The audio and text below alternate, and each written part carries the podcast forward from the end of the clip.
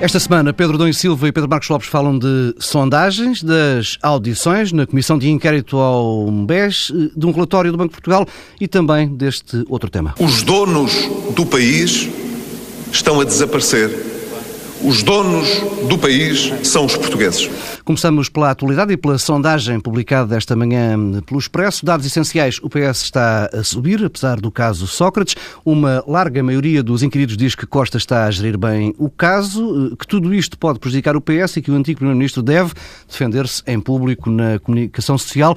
Há pergunta se a atuação da Justiça foi correta com Sócrates. As opiniões dividem-se quase ao meio.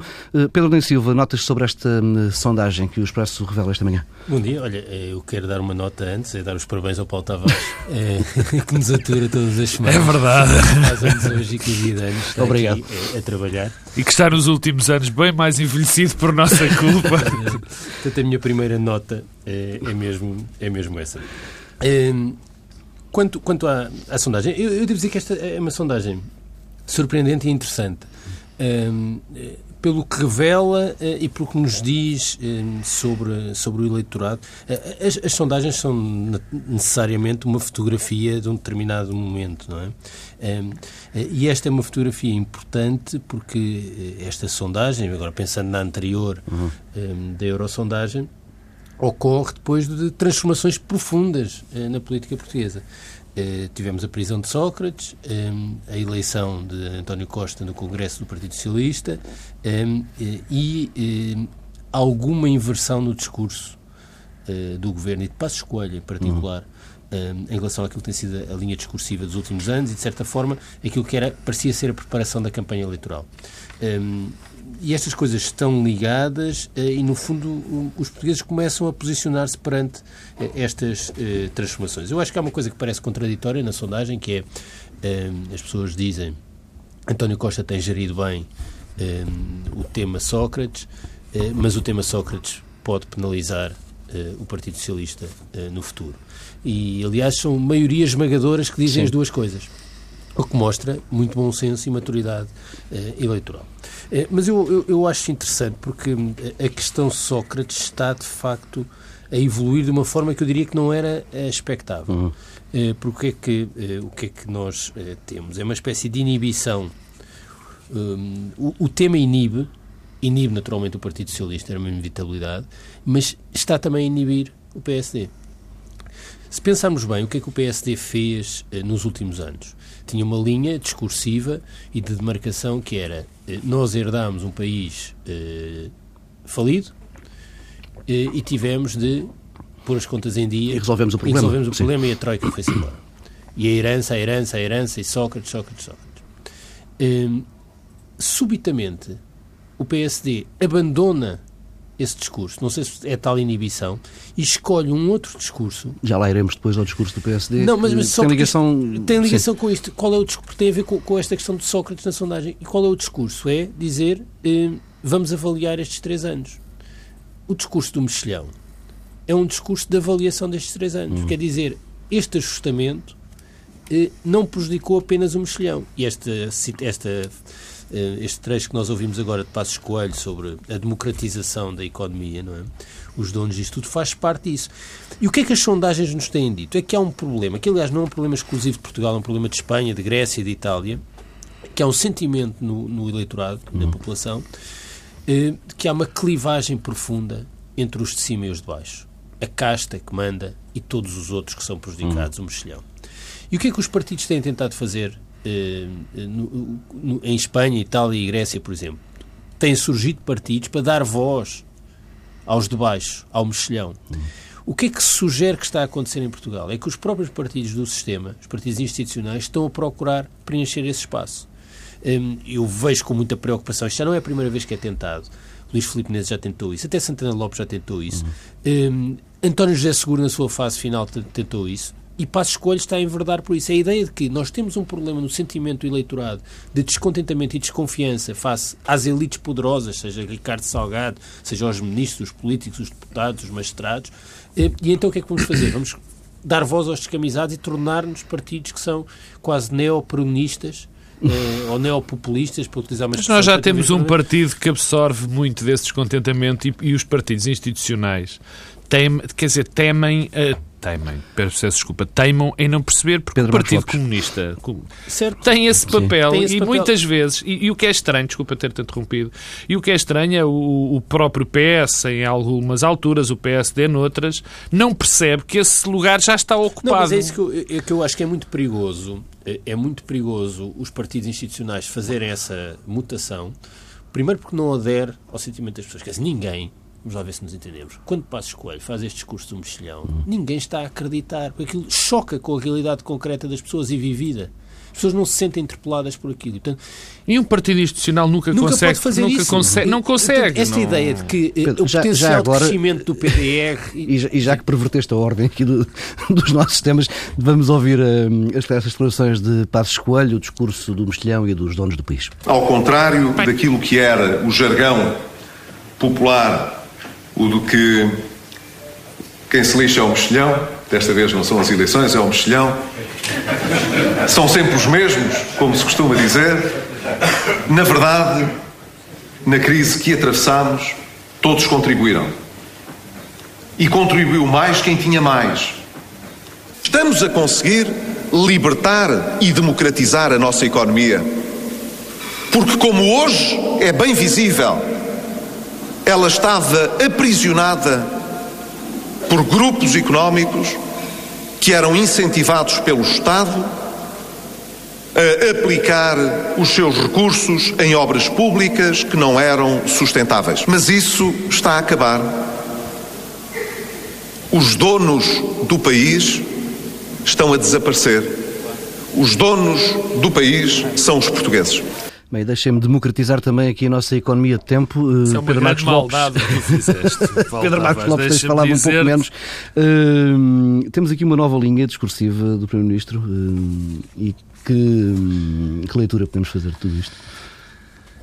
Não, eu não acho, quer dizer, é muito difícil uh, encontrar uma linha coerente discursiva do Primeiro-Ministro nos últimos anos, particularmente quando diz respeito a uma à, procura de uma, de, uma, de uma coerência, a procura da coerência no discurso político de, de Pedro Passos Coelho é muito difícil. Mas admites pelo menos que houve Tenho... uma mudança? Eh, não, não, não admito, não admito. Há, há uma linha que se mantém uh, em termos daquilo que se acredita uh, naquilo que Passos Coelho acredita ser uh, o que quer para o seu governo, e essa é conhecida.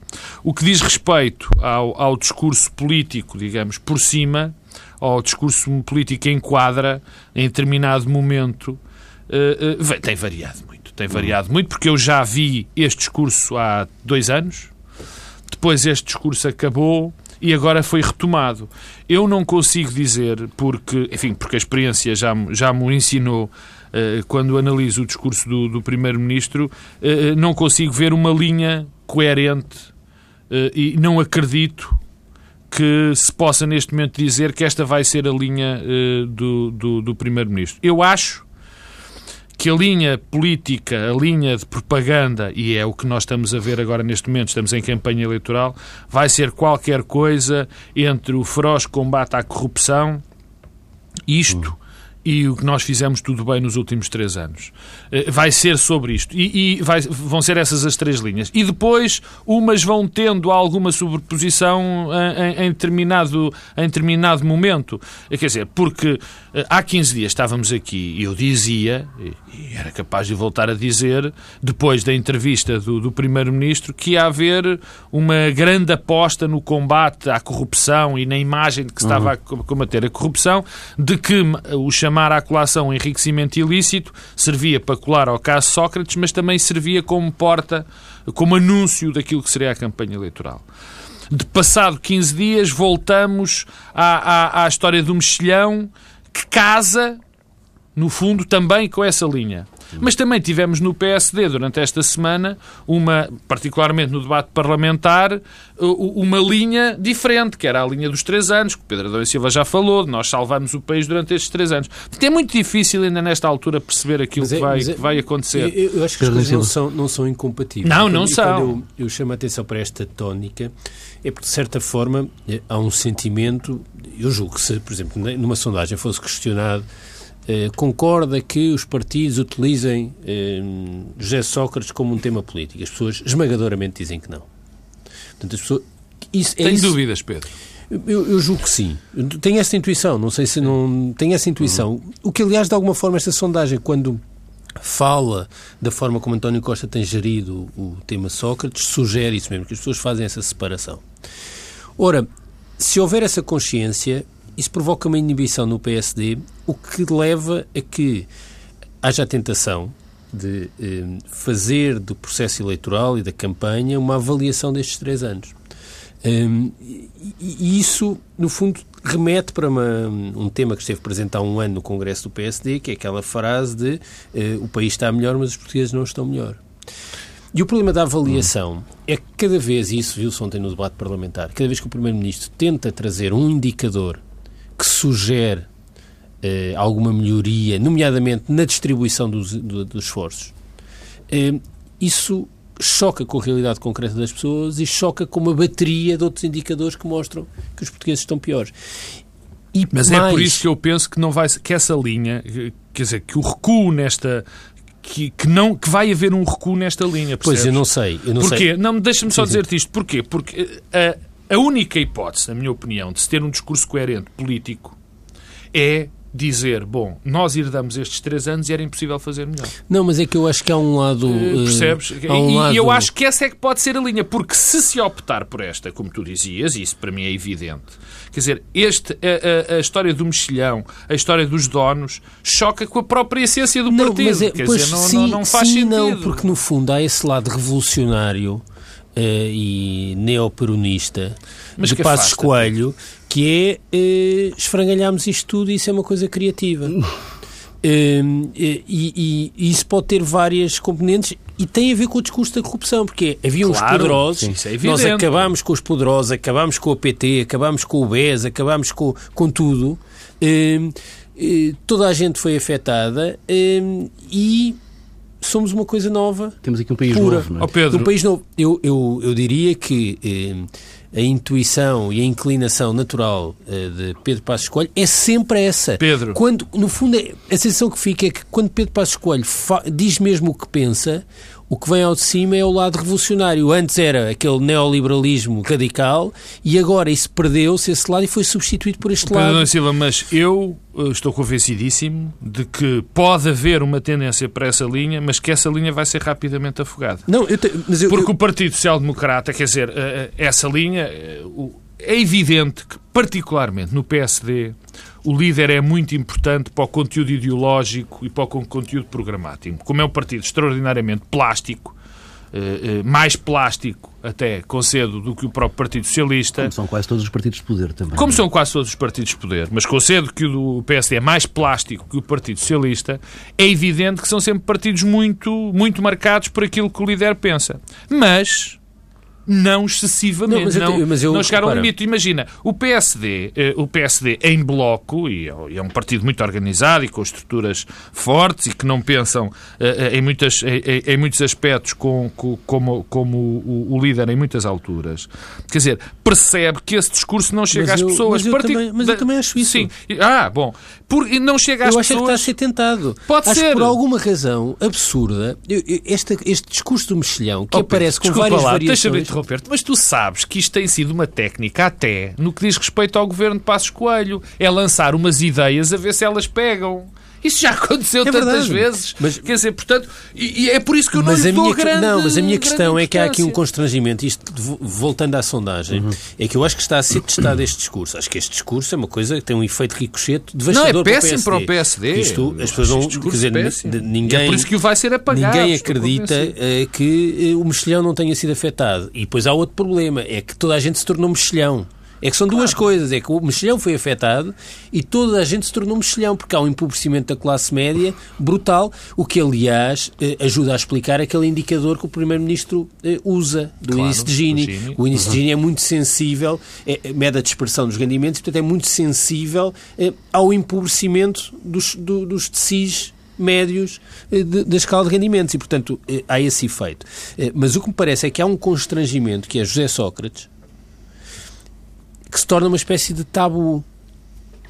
Hoje não estou a ver que num debate parlamentar como o de ontem Não sei se fosse é pelas possível- razões, Pedro. Pois não sei, Pois. mas não sei se fosse. é que- Mas a minha questão é, eu não sei se era possível no debate de ontem alguém dizer José Sócrates fez e aconteceu.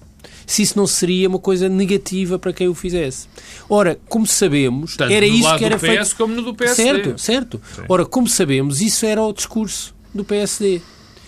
E, portanto, o PSD deixa de poder dizer isso e sentiu-se aqui inclinado para fazer uma avaliação da sua própria performance como governo. Ora, as próximas eleições legislativas, se forem disputadas numa avaliação desta legislatura e sem um discurso sobre isto estava péssimo e nós salvamos, será uma coisa devastadora. Tudo o- Porque o PDR terá a mesma os votos que vai ter, e Marinho Pinto e o, Livre. o, o especialista em corrupção Moraes, eh, terão todos muitos votos. Eh, E o PSD não ganhará esses votos e ficará numa terra de ninguém. E o medo que eu tenho, e digo dizer que isso é um, um, eh, é um receio, é que todo o sistema partidário português se torne neopopulista. Eh, até o PS pode não resistir, que é termos o, o Bloco, bem, o Bloco já se viu que eh, eh, o declínio do Bloco transformará o Bloco numa coisa eh, radical contra os poderosos. Aliás, ontem no debate quinzenal tivemos mais um episódio, aliás, lamentável, eh, de, de Catarina Martins em relação a Passos Coelho com a venda de favor. eh, Quer dizer, estamos a falar de um banco público, não tem nada a ver eh, com eh, entidades privadas, porque o BPN era, de facto, público. O Estado é evidente que se tem de pronunciar na venda mas uma acusação absolutamente eh, lamentável eh, eh, a Passos Coelho. Eh, o PC já tem por natureza esse lado. Eh, o PSD transforma-se nisso. O CDS, quando está aflito, faz sempre o mesmo. Eh, o PDR fará o mesmo. Os outros pequenos partidos que vão surgir vão estar tentados a fazer isso. E o PS pode ir, pode ir atrás. E eu acho que há aqui um, um- um sério risco, porque reparem, há uma perplexidade dos últimos anos. Isto aconteceu em Espanha, Itália e Grécia. Porquê é que não há de acontecer em Portugal? Sim, mas quando o PC, quer dizer, não Bastos esquecermos sempre muito do PC, quando se o PC, eh, desculpem-me o o termo, der um cheirinho desse, desse tema, apanha o resto. Não, deixa-me deixa voltar a- a- a- à questão do PSD. Tudo o que seja, em termos eleitorais, eu estou a falar de estratégia eleitoral, tudo o que fuja à linha nós conseguimos eh, remediar a situação, ninguém faria melhor do que nós nestes últimos três anos, apesar de o país estar como está, era impossível estar melhor, porque herdamos um país na bancarrota, porque o país foi destruído, é um erro de palmatória. E eu estou convencido que mais tarde ou mais cedo o PSD vai consolidar esse discurso. Porque se tenta o discurso dos ricos e poderosos, esse, é que esse discurso, o discurso que o, que o Primeiro-Ministro fez esta semana, pega durante uma semana, duas semanas, não pega durante mais. Quer dizer, porque até dá um aspecto terrível às pessoas, que é da congratu... Parece que o Primeiro-Ministro está a congratular com o fim do BES ou com o fim da PT. Quer dizer, isto tem... Parece. Mas, não, isto tem... foi isso que foi de dito. acordo, mas não foi dito dessa maneira. Então foi- Mas, mas este discurso de haver uma, uma celebração pelo fim de grupos económicos, que e esse- o fim desses grupos económicos eh, prejudicou muitas pessoas, muitas pessoas mesmo, prejudicou-nos em termos gerais, eh, eh, em termos da economia como um todo. Portanto, isso pode-se dizer agora, acabaram estes ricos e poderosos, mas as pessoas depois percebem que nada disto, na essência, é bom. Claro que é bom se forem apanhados, apanhadas pessoas que cometeram crimes, irregularidades, pelas suas irregularidades prejudicaram tanta gente. Agora, o fim, por essência, na essência, de- destes grupos económicos, é mau, é péssimo para o país. Portanto, em termos de discurso político, isto não pode continuar. Por outro lado, tudo o que seja também encaixar o discurso do combate à corrupção e na lei do enriquecimento ilícito tem também um período de validade eh, em termos de popularidade para o PSD muito baixo. Muito baixo, porque num partido institucional, um partido de regime, um partido que teve metade do tempo no poder desde a democracia, não pode entrar neste discurso oh, oh, que tem sempre. E não é só o partido, quer dizer, vamos lá ver se nos entendemos. É também o protagonista. É que também, quer dizer, convém ter algum pudor. Eh, se nós olharmos para o passado empresarial de eh, Passos Coelho, quer dizer, a Fomento Investe, eh, o que é senão uma declinação do BES? Era onde trabalhava Passos Coelho. Portanto, eu acho que também este lado de pensar que o próprio Primeiro-Ministro pode surgir como alguém que não tem rigorosamente nada a ver com isto, é uma coisa que não cola. E, quer dizer, é preciso ter algum pudor. Eu acho que também é uma questão de pudor Deixas-me dizer uma coisa em relação à. Desculpa, muito, Pedro, rápido, muito rapidamente em relação à sondagem. Eu, em relação à sondagem, tenho, tenho relativamente pouco a dizer. Eh, é evidente que, que, que, que se está a lidar bem, pelos vistos, que o PS está a lidar bem, pelos vistos, com o caso Sócrates. Mas o caso Sócrates é um caso que pode causar problemas amanhã. Coisa que, aliás, a sondagem também diz. É isso que eu acho Sim. muito interessante. Exatamente. Ou depois da manhã. Portanto, não, não, é, não, não, é uma situação, não é uma situação que estável. Agora, há uma... Há, eu tenho visto, quer dizer, uma... uma uma pouca evolução nos resultados do PSD, não cai nem, nem, nem sobe, mas há aqui um indício que eu, que eu, queria, que eu queria notar. Era a popularidade sobre, do Ministério Público e dos juízes. Uhum. Enfim, a intuição de qualquer pessoa diria que a popularidade do sistema judicial, dos juízes e do Ministério Público, eh, enfim, teria subido, estaria em alta. Não. Curiosamente, não está. Não está. Uh, uh, tanto os juízes como os delegados, que agora não se diz assim, como a Procuradoria-Geral da República, o, os procuradores, magistrados, os magistrados, uh, a sua popularidade está a um nível muito reduzido. Eu não tiro qualquer tipo de conclusão quanto a isto. O que, o que me leva a, o que eu exijo quase é que os próprios magistrados eh, do Ministério Público e os juízes olhem para este tipo de situações e possam pensar Mas... que talvez uma conduta diferente, até em termos de discurso público, seja mais, uh, uh, como direi, mais apropriado. Só, só arrumar esta, esta sondagem com uma, com uma outra Mas questão. Mas que é... falar disto dos, dos magistrados. então, só é uma coisa muito rápida. Isto é, é, isto é uma maneira de celebrar o teu aniversário, Paulo Tavares. Falamos tudo menos daquilo que tu queres, não é? Pedro não, é que o que a sondagem revela desse ponto de vista, e outras têm revelado, é uma grande divisão em torno desta questão. Dizer, o país hum. está mesmo dividido uh, em torno uh, desta questão. Mas ainda uh, sobre os magistrados, eu acho que um, um, bom sintoma daquilo que o Pedro Marcos Lopes dizia e sugeria é, por exemplo, nós hoje, ainda retomando o Expresso, temos um artigo de uma magistrada, uma juíza, eh, assina Luísa Guzmão. É um artigo, aliás, eh, muito sensato e que vai ao encontro das preocupações que o Pedro Marcos Lopes dizia, eh, só que Luísa Guzmão não existe, porque diz assim, pseudónimo de magistrada devidamente reconhecido pelo Expresso. Sim, é revelador. Isto é muito revelador de um clima... eu, eu, imagino mesmo de intimidação de alguém que nas magistraturas não pense como as vozes Ehm, dominantes uhum. e que têm dominado, nomeadamente, os sindicatos, quer do Ministério Público, quer uh, dos juízes, uh, e que, sindicatos que têm feito declarações públicas que vão ao arrepio das preocupações que o Pedro Marcos Lopes aqui expressava. E devo dizer que uma coisa que me preocupa muito deste processo Sócrates é, é no fim, ehm, ehm, este processo servir para reforçar as posições mais negativas eh, sobre a justiça. Uhum. Essa pode ser também a responsabilidade uh, José Sócrates, até no comportamento que tem tido nas últimas uh, semanas. Eu acho isso devastador. Vamos avançando, mas mantemos na, na sondagem e pedia-vos respostas breves. há também perguntas sobre PS e coligações. Uma larga maioria considera que Costa não vai conseguir fazer um governo de esquerda. De resto, os inquiridos acham boa ideia, na prática, que o PS se coligue com quem quer que seja, sendo que o entendimento preferido é mesmo o Bloco Central com o PSD, dando-te alguma razão, Pedro Marcos Lopes. Não, o que, o que quer dizer. Há ali uma proximidade natural, se quisermos. Oh, oh, Paulo Tavares, eu, eu até custa-me falar desse aspecto porque eu acho que. Que nos daria algum jeito de marketing o programa, mas. eu acho que é óbvio, o Lulante. É evidente que os dois partidos mais próximos ideologicamente neste país uh, uh, são o PS e o PSD. Não, são o PSD e o CDS. O, o... Não, por acaso não, não, não acho. Acho que é o PS e o PSD que são os partidos ideologicamente mais próximos.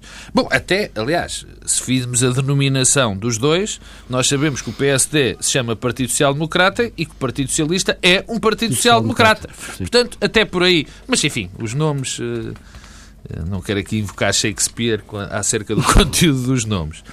Agora, portanto, isso parece-me claro. Mas há, há, uma conclusão que eu tiro dessa, de, daquilo que tu dizes, que vai um bocadinho além do que dos partidos. É que os portugueses percebem perfeitamente que é impossível governar sem uma maioria absoluta. Uhum. Naquela, nas circunstâncias que vivemos, nas, em circunstâncias anteriores e nas circunstâncias que vivemos e ainda vamos viver durante uns anos. E que é preciso uma confluência muito maior de objetivos. Ou seja, há uma parte em que o discurso de António Costa é inteligente.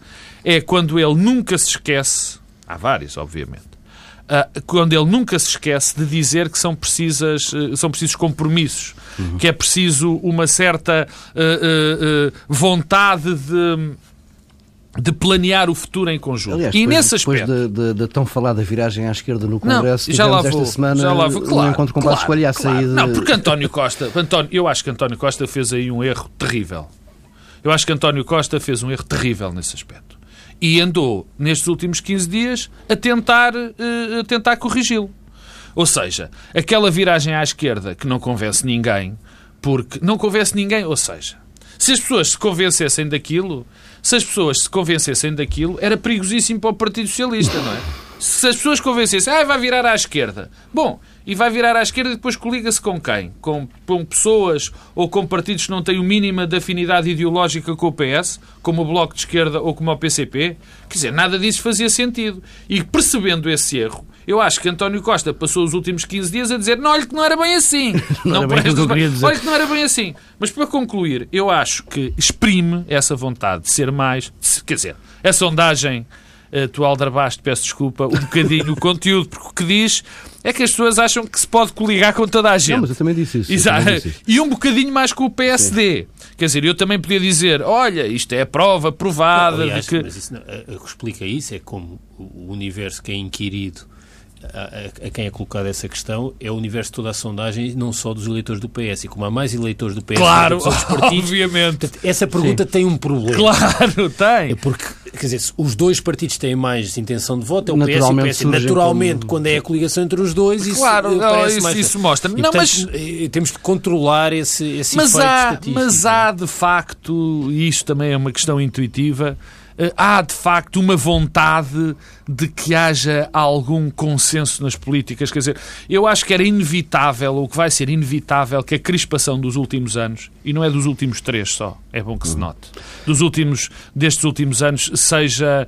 seja, uh, haja uma recuperação para uma necessidade que parece clara para toda a gente de, de, de, de que haja algum consenso nas políticas. Mas atenção, quando se fala do Bloco, bloco Central, seria bom para o marketing do nosso programa mas o Bloco Central tem muitos problemas nesta fase. E não nos podemos esquecer que os populismos estão aí para, para durar. E que pode haver problemas nesse, nesse campo se as coisas começarem a correr mal para um eventual Bloco Central. Basta juntar a expressão dos interesses. Não basta, não basta juntar uma coisa. Chama-se Europa. Se a Europa não ajudar, meu Deus. Pedro Adão e Silva. Eu, eu Acho que, no fundo, o que isto revela é um problema que podemos falar todas as semanas, que é, eh, tem a ver com eh, a natureza do próprio sistema partidário português, em que há uma assimetria, uhum. eh, que é o PSD tem um parceiro natural de coligação, que é o CDS, e o PS não tem um parceiro natural de coligação, eh, e o sistema ainda não foi capaz de produzir esse parceiro. E isso eh, cria problemas, porque torna o PS uma espécie de partido incoligável.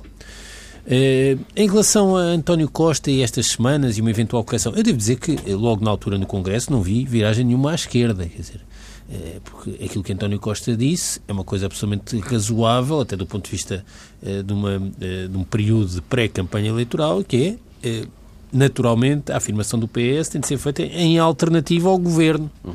e demarcando-se. E, portanto, fazer isso e, ao mesmo tempo, sugerir uma eventual coligação, como sendo possível, eh, seria devastador e teria uma consequência, faria mesmo crescer os partidos populistas. Foi aquela tal. Eh, parte que a Francisco Assis aparentemente não quis compreender, porque não é a mesma coisa que dizer que eh, nos vamos coligar com partidos eh, à esquerda, o Bloco, o PC, porque é aquilo que existe com a representação parlamentar. Não parece que tenha sido isso tenha sido dito. Até porque António Costa o que disse no discurso foi a questão não é Pedro e Rui, não é? Julgo que era esta a formulação. Sim. Portanto, não é uma questão personalizada, claro é uma questão que de é políticas. Uma questão personalizada, não, Pedro. Não, porque não, a política, não, porque num certo, partido como o PSD, a política certo, é personalizada mas é no, no sentido, líder. Mas se para mudar eh, o posicionamento programático for necessário mudar o líder, isso acontecerá, aliás, se o PSD perder as eleições, não estou a ver como é que o líder se mantém. E, e, portanto, não há ali um fechar de portas ao PSD, há é a este PSD dos últimos anos. Eu aí divirjo, porque, e acho que isso é um problema seríssimo para a política portuguesa, é que eu acho que o PSD eh, enverdou por uma trajetória de transformação programática e ideológica que pode bem ser irreversível, por muita plasticidade que haja. Uhum. O PSD radicalizou-se muito, tendo ultrapassado, aliás, muitas vezes o CDS pela direita mas o problema é que o CDS descredibilizou-se também neste processo e, portanto, não é um parceiro uh, credível, até porque não terá uh, expressão eleitoral que o torne uh, suficiente. Aliás, isso é outro problema, é que nós estamos sempre a cenarizar coisas que não conseguimos antecipar que têm a ver com o que, é que, o que é que as eleições vão dizer. Porque não sabemos o que é que é preciso para formar uma maioria. Só uma nota em relação ao PSD, Pedro. mesmo que tu não queiras, eu vou falar, pronto. Não voltes a fazer antes. Não, não voltes a fazer antes. Não, eu, eu acho que, quer dizer, vamos lá ver. O PSD, em três anos de governação e que houve, uh, ou de, tentar, de tentativa de realinhamento ideológico uh, e, e, e, político, digamos assim, não muda o PSD. Não muda o PSD. E, portanto, eu acho que rapidamente aliás, com uma possível debacle eleitoral, o PSD vai regressar rapidamente vai esquecer rapidamente este triste episódio de governativo, mais do que o problema governativo.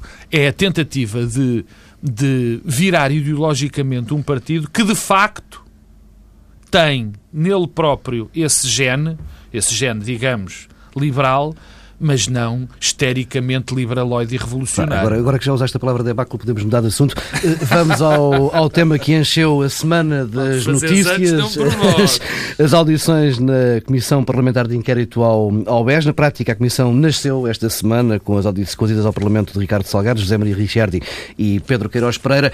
Hum, Pedro Marcos Lopes, Pedro Dom Silva, que notas tiraram destas audições e, por favor, não me digam que não tiveram conhecimento. Pedro Dom Silva. Tive algum conhecimento. Olha, a primeira nota é que me parece que eh, o que ficou claro é que eh, há mesmo um problema sistémico no funcionamento eh, do sistema financeiro e na, na, na, capacidade de regulação e de autorregulação eh, e que eh, não parece que estejamos neste momento melhor preparados para enfrentar um novo problema do tipo do BES. E eu acho que uma comissão de inquérito parlamentar serve para isso, uhum. para tentar perceber como é que podemos estar coletivamente, enquanto país, eh, mais bem preparados para enfrentar problemas desta natureza. Eh, agora, qual é, eh, aqui veio o lado, eu diria, eu não gosto muito de recorrer a estas coisas de, isto é muito português, mas há coisas que são muito portuguesas. Uma delas é a tendência quase irresistível para fulanizar e individualizar a culpa.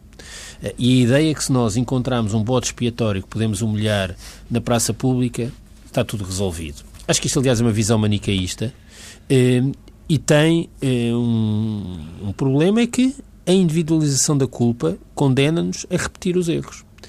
Com uma outra coisa que me pareceu eh, que aconteceu esta semana, eh, no que eu pude ver da comissão de inquérito, quer dizer, não, ninguém tem vida para ver aquilo não tenho, a minha vida profissional não é compatível com, com, com, com, com comissões de inquérito Sabes assim. que nos telemóveis dá televisão agora. Sim, também, mas, mas eu não consigo é estar a fazer outras coisas e, e ver. Não, mas o que me pareceu é que Aliás, isto também não é de agora, repara, eh, isto é dos últimos meses. Se, em cada momento tem todo este processo, alguém procura apurar a responsabilidade de A, e se esse A não for o banqueiro mau, hum. ele logo acusado de estar a tentar ocultar as responsabilidades oh. de Ricardo Salgado. É uma coisa absolutamente surpreendente. Eh, e o que, eh, o que eu acho é que isto não é forma de entender e aprender com a história do colapso do BES.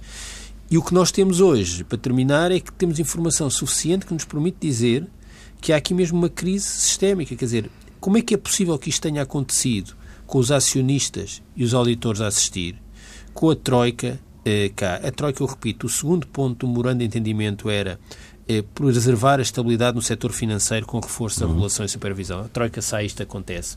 Isso preocupa-me porque há muitos sinais de que houve uma gestão política do caso BES para nada acontecer durante o período de vigência do programa.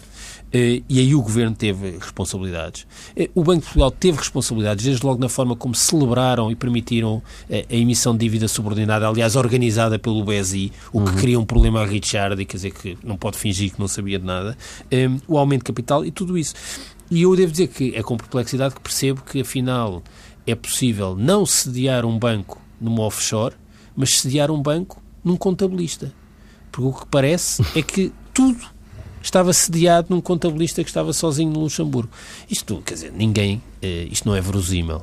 Eh, e, portanto, nada do que nós ouvimos esta semana é verosímil. Nem Ricardo Salgado, nem Richardi, nada. Eh, nada é verosímil. E isso é um problema seríssimo para o futuro e não apenas para o BES, que o BES já caiu. Pedro Marcos Lopes. A primeira, a, a primeira nota é sobre a comissão de inquérito ela própria. Hum, eu acho que tem sido relativamente eh, melhor. Eu acho que tem sido clarificador em, várias, em, em, vários aspectos. O primeiro é que nós estamos a saber versões de as várias versões sobre aquilo que se passou no BES e no GES. Uh, e é uma coisa clarificadora. Só que tem um pequeno problema. É que o objeto de uma comissão de inquérito é um objeto político, hum. por ele próprio, não é? É para isso que é. Por isso é que a comissão de inquérito está sediada na Assembleia da República. É para discutir assuntos políticos.